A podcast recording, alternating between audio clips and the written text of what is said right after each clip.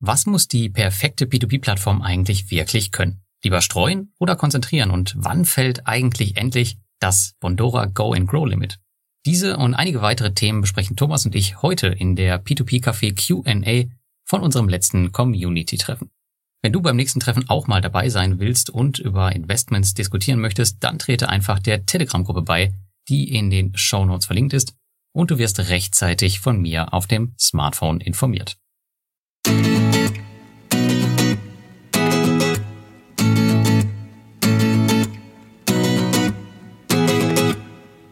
Hallo und herzlich willkommen zum P2P Café der Q&A Folge Nummer 39. Hallo Lars. Hallo Thomas. Ja, heute mal wieder die Fragen aus der Community und dieses Mal ohne besonderen Gast. Ähm, ja, heute äh, machen wir das mal alles unter uns aus und äh, morgen gleich mit der ersten Frage starten. Ich würde auch sagen, wir legen gleich los, haben ja auch immer wieder acht Stück dabei. Genau. Und die erste Frage, die in der Community war, ähm, was ist eigentlich die perfekte P2P-Plattform aktuell? Ja, da geht's ja schon los. Gibt's die überhaupt? Und vor allem, was ist perfekt? Also für mich persönlich, perfekt muss eine Plattform sein, wo ich relativ viel dran tun und drehen kann. Aber ich glaube, das definieren andere als nicht wirklich perfekt, weil manche, so wie du, wollen ja passives Einkommen, stetiger Cashflow. Ähm, ja, genau. Also ich brauche auf gar keinen Fall eine Plattform, auf, an der ich viel drehen kann. Also für mich wäre eine Plattform perfekt, wenn sie mir extrem wenig Arbeit macht, ähm, wenn sie mir dann auch noch die versprochene Rendite bringt und ähm, wenn sie dann halt selbst auch noch einen soliden Job macht, beispielsweise in der Corona-Krise, das wäre ganz cool. Äh, das wäre so, das wäre so das, was ich so als perfekte Plattform äh, empfinden würde. Wenn man mal in den Markt guckt, so viele gibt's da leider nicht. Das wäre tatsächlich aktuell sowas wie Monsera. Monsera musste man, also das habe ich Anfang des Jahres eingestellt und musste man überhaupt gar nichts mehr machen. Ähm, Estate Guru, gleiches Thema. Da machst du ja auch mehr. Du guckst in die Kredite rein, ja. mache ich auch nicht. Nee, mache ich auch kaum. Also ich mache es nur tatsächlich im Moment, weil so wenig über den Autoinvest reinkommen, gehe ich als manchmal, wenn was Neues sehe, gehe ich auch so hin, investiere manuell, um halt nicht zu viel auflaufen zu lassen. Aber ähm, hätte ich auch gerne ein Autoinvest nur am Laufen. Ähm, tatsächlich würde ich eine Plattform nennen, ähm, die mir sonst immer um die Ohren gehauen wird. Die halte ich schon vom, vom reinen Aufwand her für perfekt. Bondora. Mhm. Go and ja, go, ja. ne? Das also natürlich, ja. tatsächlich ist das schon so, wie ich mir ein Finanzprodukt vorstelle. Ich investiere regelmäßig und es läuft von allein im Hintergrund wie ein Uhrwerk. Ja, und da kommt auch noch hinzu, selbst wenn es nicht laufen würde, du kannst ja nichts dran machen. Also also bei den anderen, bei Monsera beispielsweise, könntest du ja noch äh, rumstellen und deinen Zinssatz verändern, dein Autoinvestor, Bondora, hast du ja nur die Möglichkeit einzahlen und das war's. Hm, ja, aber da wäre halt das Unperfekte für mich wieder, dass es halt eine Plattform mit einem Anbahner, also die Plattform selber ist und ich auch nicht so das Kreditportfolio hinter dran selber diversifizieren kann. Das ist dann halt wieder der Nachteil bei dem Ganzen. Also daher gibt's die perfekte Plattform nicht wirklich für mich persönlich. Nee, man muss auch mal sagen, es ist nur eine Momentaufnahme. Also es kann sich ja durchaus dann wieder ändern. Beispielsweise in der Krise, wenn die Plattformen vor irgendwelche neuen Herausforderungen gestellt werden. Hm. Oder Bondora letztes Jahr ja auch, ähm, wenn die jetzt sagen, okay, wir machen jetzt kein Spanien mehr und auf einmal fällt das Kreditvolumen um die Hälfte ab. Das ist natürlich alles nicht so schön. Ja, man kann immer auszahlen. Ja, genau. Kommt auch noch dazu. Die Zinsen werden irgendwann doch mal nach unten angepasst. Auch das kann passieren. Ja, das ist das, was noch fehlt. Ne? Das erwarten ja viele, dass es irgendwann mal kommt. Aber schauen wir mal. Ja, also von daher, die perfekte Plattform werde ich zumindest, glaube ich, nicht mehr finden. Ah, die findest du auch noch unter deinen, wie viel hast du jetzt, 40? 30? Nee, sind nur 30. Aber aktiv sind es auch nicht mal alle. Von daher. Okay, mit den, mit den Krypto-Plattformen dazugenommen sind es aber bestimmt 40, oder? Nee, oh, nein, das sind 33, glaube ich. Oder 34. Ah, okay. ah, ich weiß nicht. Ich mache mal irgendwann wieder Inventur, dann erzähle ich dir davon. Das hast du doch gerade gemacht, oder? Ich bin gerade dabei zu machen, ja. Ich habe angefangen mit der Inventur, das ist richtig. Ach so, sind Mehrteile auch noch. Gut, okay. Ja, ich ja, weiß ja auch, wie viel Arbeit das macht mit den, mit den 15 alleine, die ich schon habe. Ja, ja. Nee, das, das kommt noch so nach und nach. Aber ist ja ein gutes Stichwort, ein Übergang für die zweite Frage, die wir hatten. Da war nämlich die Frage, will man lieber fünf sichere Plattformen oder breit auf 20 streuen? Ja, also ich weiß jetzt nicht, ob es 20 unbedingt sein müssen, aber ich bin eigentlich in jeglichem Investmentbereich schon Verfechter der Diversifikation. Ähm, ja, natürlich kann man sich extrem auch immer in eine Plattform einarbeiten und auf diese Konzentration setzen, aber das Problem ist, wenn dann was schief geht, dann war es das halt meistens mit der Rendite. Und das ist dann wahrscheinlich auch so irreparabel beschädigt, dass du wieder von vorne anfangen kannst oder dass du halt Jahre brauchst, bis du aus dem Minus rauskommst. Ähm, ja, und außerdem muss man auch sagen, also viele empfehlen ja auch immer so ein, oder ich mache es ja selber, ich habe ja selber nur maximal ein Maximum von 15 Prozent im Portfolio an P2P-Krediten. Mhm. Und da passt dann einfach der Fokus bei der Konzentration nicht. Also warum soll ich ähm, jetzt mich auch noch auf Einzelplattformen konzentrieren, wo das Gesamtkonstrukt doch relativ klein ist im Portfolio. Ähm, ja, und außerdem muss man auch sagen, mit einer Einmalrecherche ist es ja auch nicht so getan. Also man muss ja auch dranbleiben. Man hat es bei Ventor gesehen, das war zu Anfang sicherlich eine ganz tolle Plattform und hat auch immer gut funktioniert.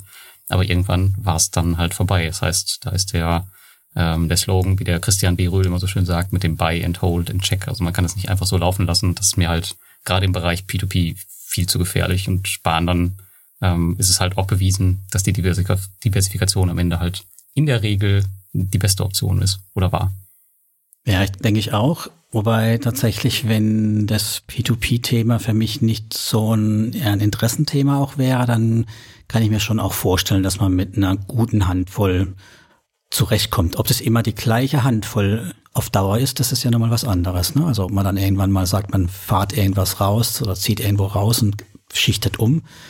Aber wenn ich mich halt auf die etablierten oder die ältesten Plattformen festlege, habe ich wahrscheinlich weniger schlaflose oder unruhige oder aktive Tage, Nächte, als wenn ich sage, ich habe so ein 30er Plattformportfolio. Und das, und das streue ich vielleicht sogar noch komplett gleich. Ne? Ja, ja, ganz genau. Also wie gesagt, also 20 müssen es auch, glaube ich, nicht sein. Ich glaube, da kann man echt äh, sehr viel, sehr viel tiefer stapeln. Ähm, eigentlich, gerade wenn man anfängt, da reichen wahrscheinlich vier, fünf Plattformen aus. Oder noch weniger.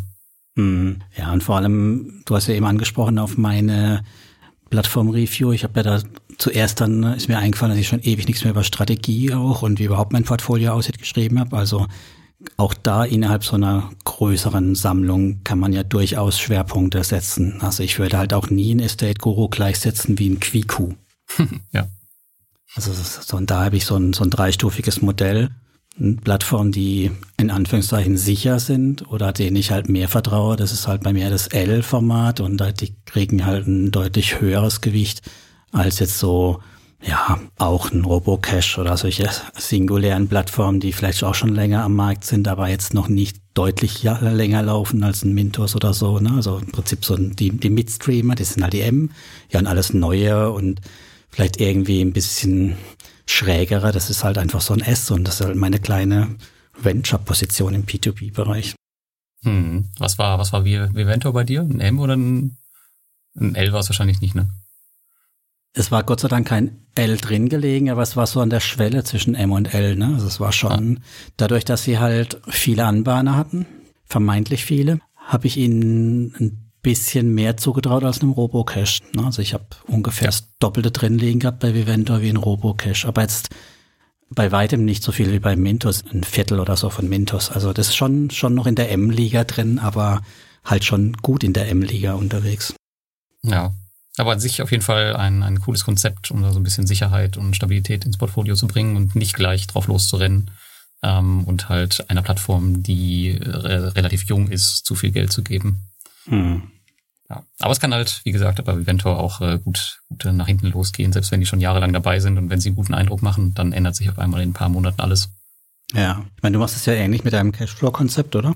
Ähm, ja, genau. Also ich baue bestimmte Plattformen halt äh, so lange auf bis zu einer Grenze, wo ich sage, okay, ich möchte jetzt ähm, beispielsweise bei Twino die 100 Euro Cashflow im Monat haben und dann ist halt Schluss für mich und dann baue ich die nächste auf, wo ich mir sage, okay, die sind jetzt schon etabliert und ja, bis dann halt mein, mein Zeug voll hab. Das war so die Idee. Das war die, die Anfangsidee, aber dass das ähm, dann auch irgendwann mal zum Tragen kommt, hätte ich jetzt gar nicht so gedacht, dass das, mhm. ähm, dass das mal passiert. Aber ja, Twino ist jetzt da, wie wenn äh, Via Invest ist jetzt die nächste und schauen wir mal. Und Spondora ist ja auch schon in der Phase, wo ich es auszahle und nichts mehr aufbaue. Also ich glaube, manche Positionen werde ich halt einfach nicht größer werden lassen und da bin ich dann auch mit den 100 Euro zufrieden. Das mache ich bei den Aktien eigentlich ähnlich, bei den Dividendenpositionen. Mhm, ja. Gut. Gut, haben wir das Thema auch. Ähm, dann ging es noch um Bonster. Und zwar ging es da um die äh, leblosen Büros. Und ich glaube, da wurde vermutlich über den Besuch von dem Bernhard Hummel äh, bei Bonster gesprochen, oder? Ich war da leider nicht dabei. Ja. Ähm, was, was sagst du dazu? Macht das? Ja, das äh, da war der Besuch. Es gab ein paar Videos von Bernhard. Da gab es ein Interview mit dem Geschäftsführer war das dort, Pavlek, meine ich. Und Pavel. das, oder Pavel, ja, kann mag auch sein. Und ein Rundgang im Büro, wo sie durch die Büros gelaufen sind. Also unten rein, das Firmenschild an der Wand gezeigt haben und mit dem Fahrstuhl dann in die Büros reingefahren sind. Mhm. Ja, so der, so der Klassiker. Und da war nichts los? Mm, doch, es waren tatsächlich Leute da, aber das sah alles sehr kahl aus. Also es waren ein paar Drucke an der Wand gehangen, aber es sah alles relativ unpersönlich aus. Also sagen wir mal so, okay. man, man, könnte da rein interpretieren, dass ich das Büro innerhalb von drei Stunden in, mit einer Möbelspedition auf den Stand gebracht haben könnte. Ja, ja also ich man kann immer viel interpretieren. Ne? Also es waren Leute da, es wurde gearbeitet, äh, auf einem Bildschirm war Twino offen. Das ist ja, schlecht, ja. So, also sie haben sich äh, und das und es gab auch Büros, also die von einer Frau, ich glaube, es war eine Marketingfrau, bei der saß auf dem Schreibtisch auch aus, wie jetzt zum Beispiel mein Schreibtisch im Büro aussieht. Viel Papier, Kaffeetassen, Krust rumliegen und nicht alles so ähm, arrangiert. Ne? Ich glaube, in den meisten Fällen sind Büros halt einfach keine Wohlfühlzone. Also ich kann hier schon mal vorgreifen auch für Robocash. Also da sieht es ähnlich aus. Und manche Büros waren auch komplett leer. War halt niemand da, weil sie halt von zu Hause gearbeitet haben. Und da ist halt auch alles leer geräumt. Könnte man auch sagen, gut, haben sie gerade erst hingeräumt. Ja, was ich eher ja. erstaunlich fand, dass es relativ klein war, das Büro. Ne? Also es waren, was ja wieder gut ist, kostet dann nicht viel Geld, aber ich meine, ich habe da... Die haben ja auch kein Geld. Ja, ich meine, die vermitteln ja auch nur, ne? Die hängen, ja auch so ähnlich, wie das Mintos ja auch macht. Also, aber ich meine, höchstens 20 Arbeitsplätze, wenn überhaupt so viele. Eher weniger. Ja, wenn man dann überlegt, wie viel Kreditgeber da doch dranhängen, ist schon, schon eine Menge, ne? Mhm. So. Und ich meine, sie haben es ja auch geschafft, fast alles, was so in der Corona-Krise runtergefahren war, wieder einzutreiben. Mag sein, dass noch irgendwie ein bisschen was hängt. Ich bin nicht investiert. Bist du investiert eigentlich? Ich bin bei Bonster investiert, ja. Ah ja, okay, das, dann. Ich war auch betroffen davon, aber ich glaube, da ist tatsächlich alles zurück. Aber man muss auch sagen, bei Bonster ist jetzt nicht so die äh, gute Übersicht, wie man sie von Windows kennt mit den Rückforderungen. Ich habe beispielsweise sowas noch nie gesehen. Ne? Die hatten so ein Spezialtool mal gebaut, äh, wo man sich anschauen konnte, welche Kredite von welchem Kreditgeber betroffen sind. Okay. Aber so richtig so eine Übersicht, die fehlt da. Also da machen sie echt keinen guten Job, muss man leider sagen. Ja, also ich wollte auch schon bei Bonster einsteigen. Ist ja eigentlich so eine klassische Plattform. Und das war mhm. aber kurz oder vor Corona, dann habe ich es nicht getan und dann war es ja sehr unattraktiv, eine Phase lang, weil die ja einiges runtergefahren und eingefroren hatten. Ja, mal jetzt überlegen, ob ich es mir doch nochmal anschaue. Wäre ja mal Tschechei, Prag, ist ja mal eine andere Ecke, ne?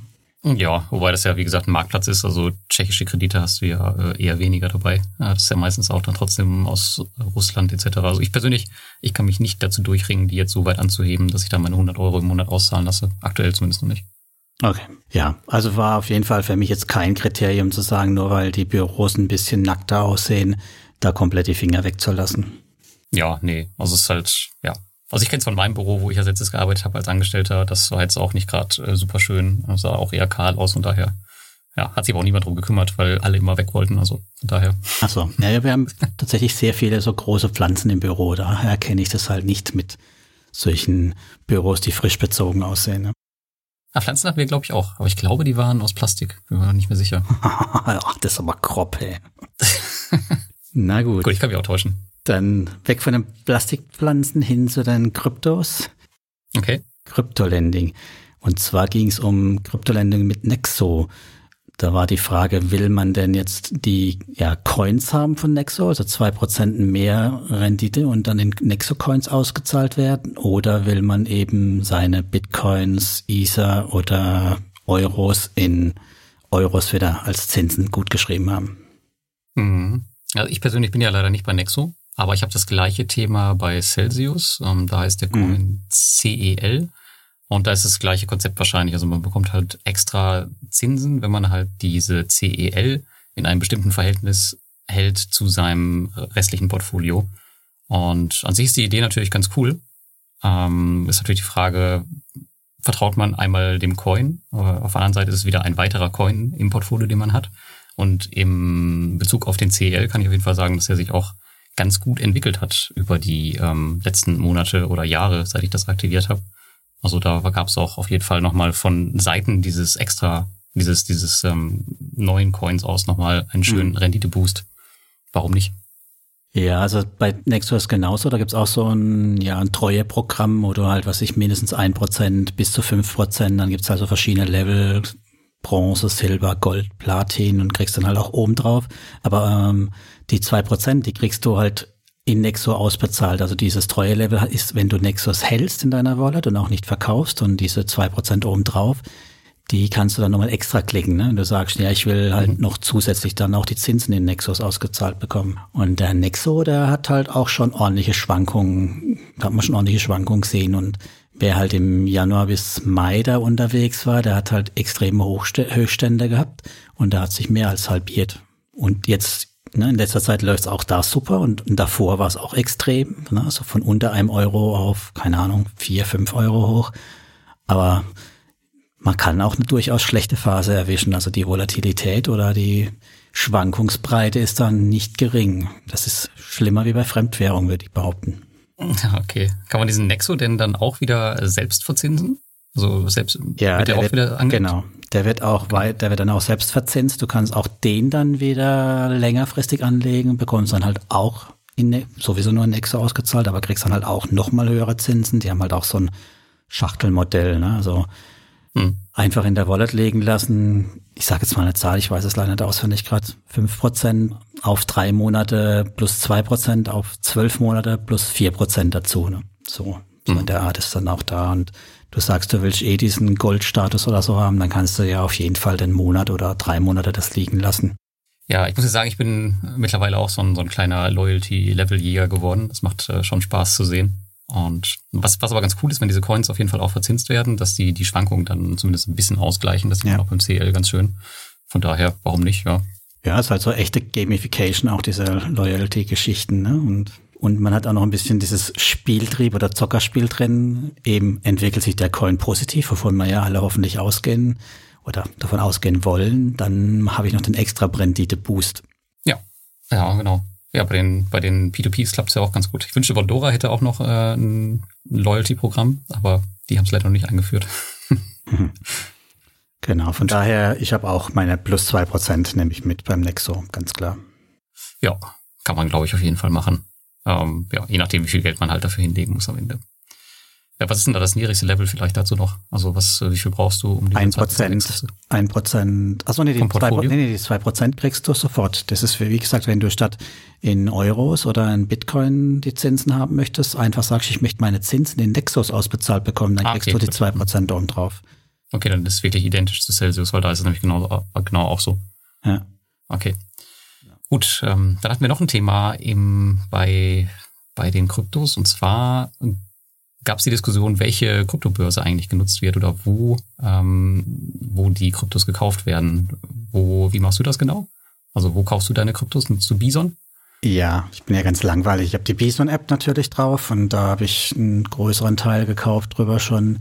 Und mittlerweile nutze ich auch sehr fleißig die Crypto.com-App. Die macht es halt so leicht, da mal geschwind paar Coins zu kaufen, ins Landing rüberschieben. Das ist halt Klick, Klick, erledigt, ne? Hm. Ja, okay. Ja, kann man natürlich machen. Ich bin da, ich bin schon seit Anfang an, bin ich auf Kraken und da ist halt ganz cool, dass man so ein bisschen mehr mit den, mit den Limits auch arbeiten kann. Gut, das kann man bei Bison jetzt mittlerweile auch machen.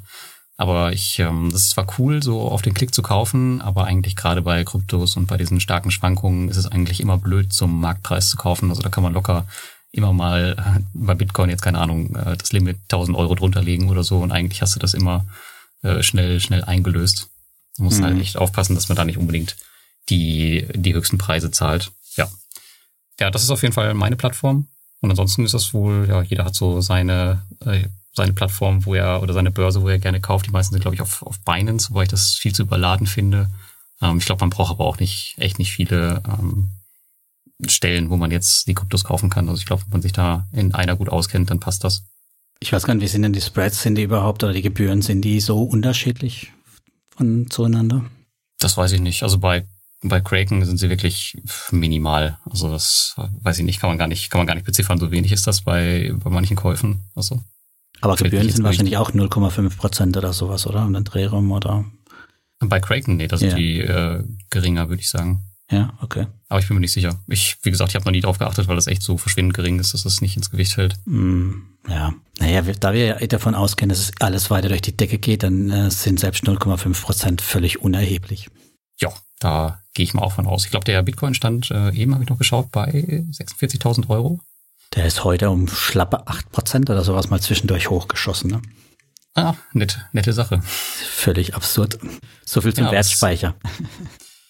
Genau, könnte vielleicht auch ein bisschen gerade an der Unsicherheit im Aktienmarkt liegen. Da geht's ja gerade ziemlich dynamisch zu und ähm, ja, da gibt's viele Themen, die ähm, auf ein spannendes letztes Quartal hoffen lassen. Und ich glaube, das könnte sein, dass es dadurch auch jetzt ein bisschen getrieben wird. Ja, schauen wir mal, was darum kommt noch. Gut, dann wechseln wir wieder in die P2P-Ecke zurück. Und zwar, was halten wir von Twino? Ja, ich bin ja ähm, schon von Anfang an bei Twino dabei. Und ich habe dem Laden aber nicht so richtig über den Weg getraut. Aber seit der Covid-19-Krise ist es ja echt ein großer Player am Markt geworden.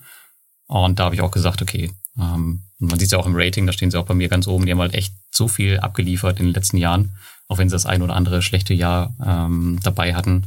Aber mittlerweile ist es echt eine Bank bei mir im Portfolio. Und tatsächlich zeigen die mir auf der Plattform, also bei mir im, bei Portfolio Performance kann ich noch nicht sehen, kann ich noch nicht sehen, aber bei der Plattform zeigen sie mir was um die 15% Rendite an, durch diese Fremdwährungsspekulation, die ich da gemacht habe. Das okay. ist natürlich ähm, auch eine ganz nette Sache, weil der Rubel hat da ganz gut, ähm, seit ich dabei bin, zugelegt.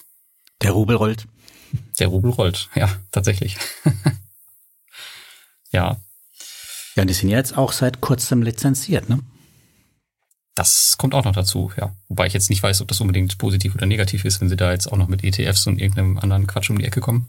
Also ETFs sind nicht Quatsch, aber auf einer P2P-Plattform ist es irgendwie Quatsch. Ja, aber sie müssen ja dadurch auch irgendwelche regulatorischen Ansprüche erfüllen, also einen Geschäftsbericht pünktlich abliefern und so Geschichten. Das ist so ein, ja so ein Mehrwert. War auch für mich dann der Grund, jetzt dann auch tatsächlich doch noch einzusteigen. Ich habe sie ja auch jahrelang nicht auf dem Schirm gehabt. Also ich wusste, dass die natürlich gibt und so, aber irgendwie gab es nie einen Anlass, da reinzugehen. Ich glaube, weil sie halt auch immer nur um die zehn Prozent meistens hatten. Ne? Mhm. Aber mittlerweile sind ja zehn Prozent gar nicht so schlecht. Ja, zehn Prozent sind das neue 15 Prozent. Furch, furchtbar, ne? Furchtbar. Wohin, wohin sind wir gekommen, Lars? Wohin? Tja, da ist man, da muss man ja quasi schon in die Kryptos flüchten. Ja, so sieht's aus. Ey. Anlagenotstand. Ja, also von daher bin ich jetzt auch dabei, aber das ist alles noch sehr früh, um da eine Aussage treffen zu können. Würde ich aber auch auf jeden Fall als bei mir als M-Plattform und nicht als kleine Position einordnen. Okay, warum nicht gleich als L? Ich meine, eine etablierte Plattform als, als Twino gibt's fast nicht auf dem Markt. Ja, mich stört halt, weil es eine Buyback-Plattform ist, dann wiederum das Plattformausfallrisiko. Oder halt auch das, ja, im Prinzip, also ich habe L wären für mich immer welche mit mehreren, vielen verschiedenen Anbahnern, sowas wie ein Mintos. Oder mit Krediten, die halt ausfallen können, wie ein Estate Guru. Oder mein Linked Finance, sowas. Das ist dann für mich ein L, wo ich dann halt, ja, aber vielleicht hast du recht, vielleicht könnte ich die auch da theoretisch da reinnehmen. Ist vielleicht auch nur so eine Bauchentscheidung von mir. Ja, solange die Zahlen ganz gut aussehen. Was ich bei Twino ein bisschen schade finde, ähm, das finde ich bei Robocash und ist auch bei Debitum Network ganz cool, dass die halt auch unterjährig ihre Berichte veröffentlichen, mhm. ähm, wo man halt ein bisschen öfter einen Einblick in das in die Finanzen bekommt als nur einmal im Jahr. Das finde ich mal ein bisschen schade, wenn das das ist mir einfach zu lange bei P2P-Plattformen, das ist so schnelllebig. Ja. Da finde ich es ganz cool, wenn die ähm, alle unterjährig was veröffentlichen würden und sei es auch nur unauditiert, aber dass man zumindest mal äh, sieht, okay, was ist da Sache gerade. Quartalsreports, ne? Genau. Das, das finde ich ganz nett. Und ich hatte gerade im Bezug auf Twino, hatte ich heute übrigens die ähm, äh, eine, eine ziemlich coole Idee. Und zwar, das ist ja eine Plattform, die bei mir in der Auszahlphase ist. Das heißt, ich zahle mir da meine Zinsen monatlich aus. Das sind momentan mhm. ähm, 100 Euro. Und ich habe mir überlegt, und ich könnte das ganze ja noch mit äh, Fremdkapital aktuell unterfüttern, dass ich quasi die Zinsen nehme, weil ich brauche sie ja nicht zum Leben, mhm. dass ich die quasi nutze, um einen Kredit abzuzahlen, den ich dann auch noch auf Twino schmeiße, um dann nach dem Kredit halt ein höheres ähm, Hauptportfolio zu haben und die Zinsen entsprechend höher sind nach, weiß ich nicht, einem Jahr oder so. Ähm, so dass die Zinsen quasi den Kredit abzahlen. Sind wir jetzt schon so weit, dass wir P2P-Kredite hebeln lassen? Mann, Mann, Mann. Wäre mal so eine Idee, ja. Ich meine, das ist ja, das sind ja wieder von den Zinsen abgezahlt, von daher tut's mir ja nicht weh. Und aktuell kriegt man die Kredite ja hinterhergeworfen. Teilweise kriegst du noch 50 Euro obendrauf. Warum nicht? Kann man ja, das mal auf 2000 Euro erhöhen oder so? So, wollte ich sagen, so einen Kredit kriegst du aber halt auch nur ein Tausender oder so. Das ist ja alles nur Spielgeld. Ja, ja, mehr will ich ja gar nicht. Einfach nur, um so ein bisschen Spaß nebenbei zu haben. Um auch mal sagen zu können, du hast mit Fremdkapital P2P-Kredite gekauft. Ja, es geht natürlich auch mit größeren Summen, indem man das auf mehrere Plattformen verteilt. Äh, kann man natürlich auch überlegen, wenn man mehrere in der Auszahlphase hat. Äh, ja, warum nicht? Ja, du kriegst dann halt dort äh, die Kredite nur für wahrscheinlich zwei, drei Prozent. Ich kann mir nicht vorstellen, dass du 10.000 Euro für ein Prozent oder sowas kriegst.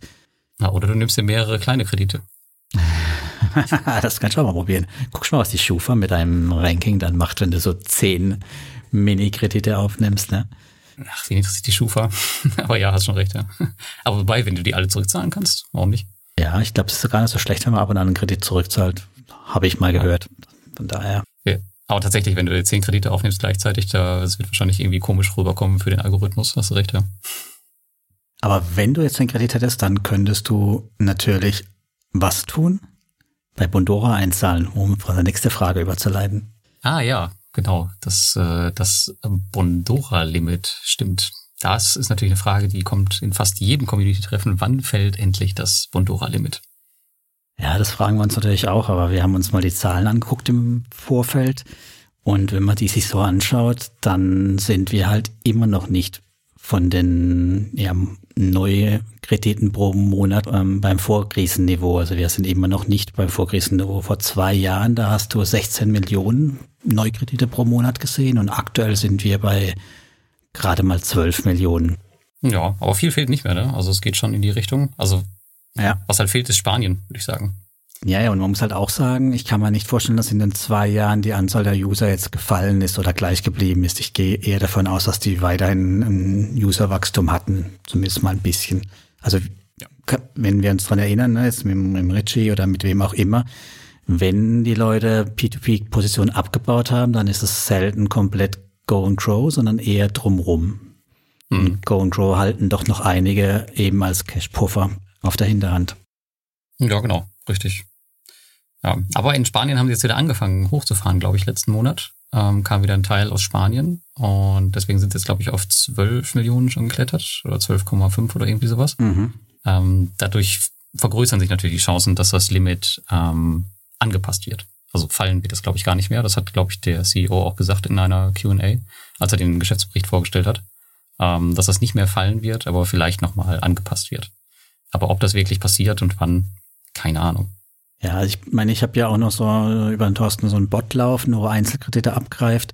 Und da sieht man, dass es leicht gestiegen ist, die Anzahl der Kredite, aber jetzt auch nicht so, dass man beliebig Geld unterbringt. Das sind immer nur noch ein Euro Schnipsel, wo man bekommt, keine größere Schnipsel. Auch wenn man fünf oder zehn Euro Gebote abgibt, gibt's trotzdem nur ein Euro.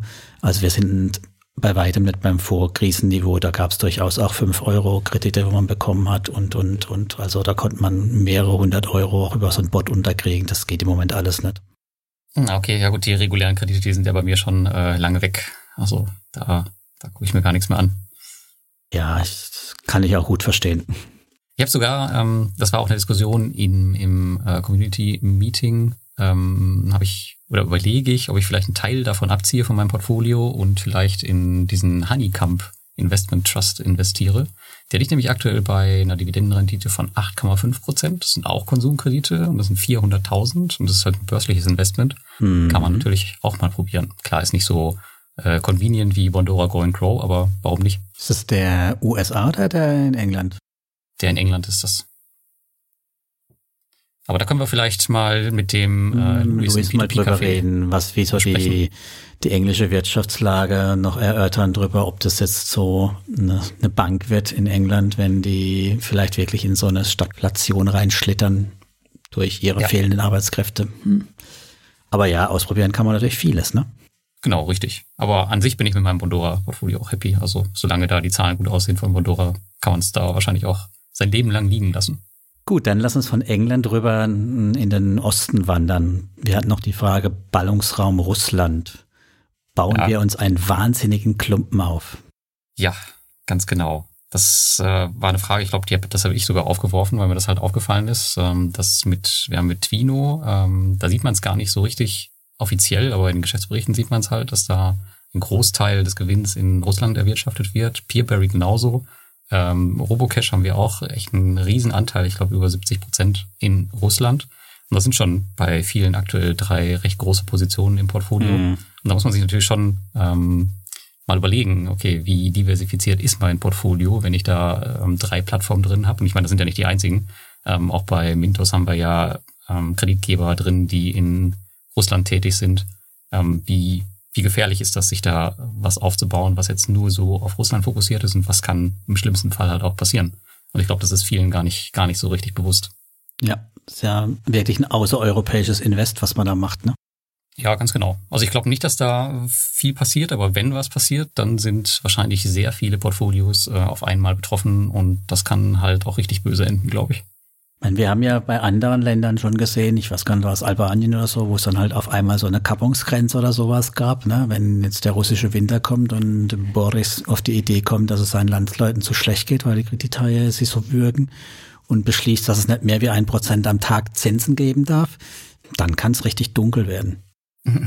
Gut, aber die Kappung, die haben sie ja schon. Also das, äh, ähm, das ist ja schon der Fall. Wie aber die, die Kappung soll, ich glaube, ein Prozent. Ah, okay. Ja, dann kann ja nichts mehr passieren.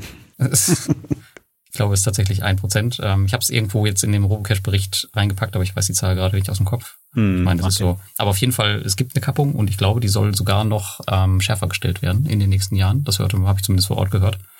Uh, ja, aber ich weiß jetzt nicht, also Robocash meinte, die sind auf jeden Fall darauf eingestellt, aber ich weiß jetzt nicht, ob das allen Plattformen so bewusst ist, was da im schlimmsten Fall passieren kann.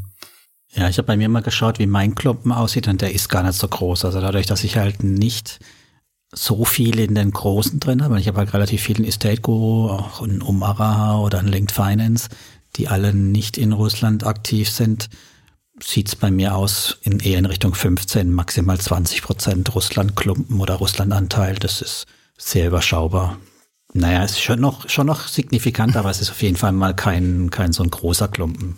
Ja, aber man sieht auch, um Russland kommt man beim P2P überhaupt nicht rum. Nee, auch wenn man vielleicht das gar nicht so, wie du sagst, merkt, ne? Also der, zum Beispiel jetzt ist mir auch wieder eingefallen, Peerberry habe ich gar nicht nachgeschaut. Da ist es aber auch keine so eine Riesenposition bei mir mehr da, aber da Gut, wenn man noch die Ukraine mit reinrechnet, vielleicht so ein bisschen. Ne? Da gab es ja so schöne Kürzläufer. Mhm. Ich habe dann aber auch mal in mein normales Aktienportfolio geschaut und da habe ich einen relativ geringen Russland-Anteil. Dann ist es okay, wenn der P2P-Anteil ein bisschen mehr hat. Hast du keine Gazprom-Aktie im Portfolio? Nee, ich habe nur ETF, der halt irgendwie ein bisschen Russland drin hat. Also ich habe einen russischen ETF sogar von, der ist schon uralt, den habe ich halt mal vor vielen Jahren gekauft und liegen gelassen und das sind dann irgendwie zwei Prozent oder so vom Gesamtvermögen.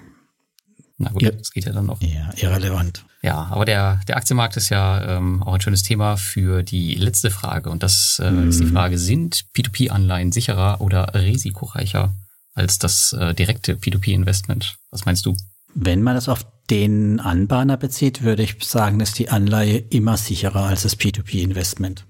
Ja, würde ich fast so zustimmen. Aber ist halt auch äh, sehr viel langweiliger als das direkte P2P-Investment. Ja, mag sogar manchmal ja ein bisschen lukrativer sein, wenn man nicht gerade das Zeug neu zeichnet, sondern in so schlechten Phasen, Grüße an Carsten draußen, dann mutig ist und so eine, was kann was was, IUTE oder Mogo-Anleihe zu 60, 70 Prozent kauft, hat man schon richtig, richtig Rendite am Schluss eingefahren.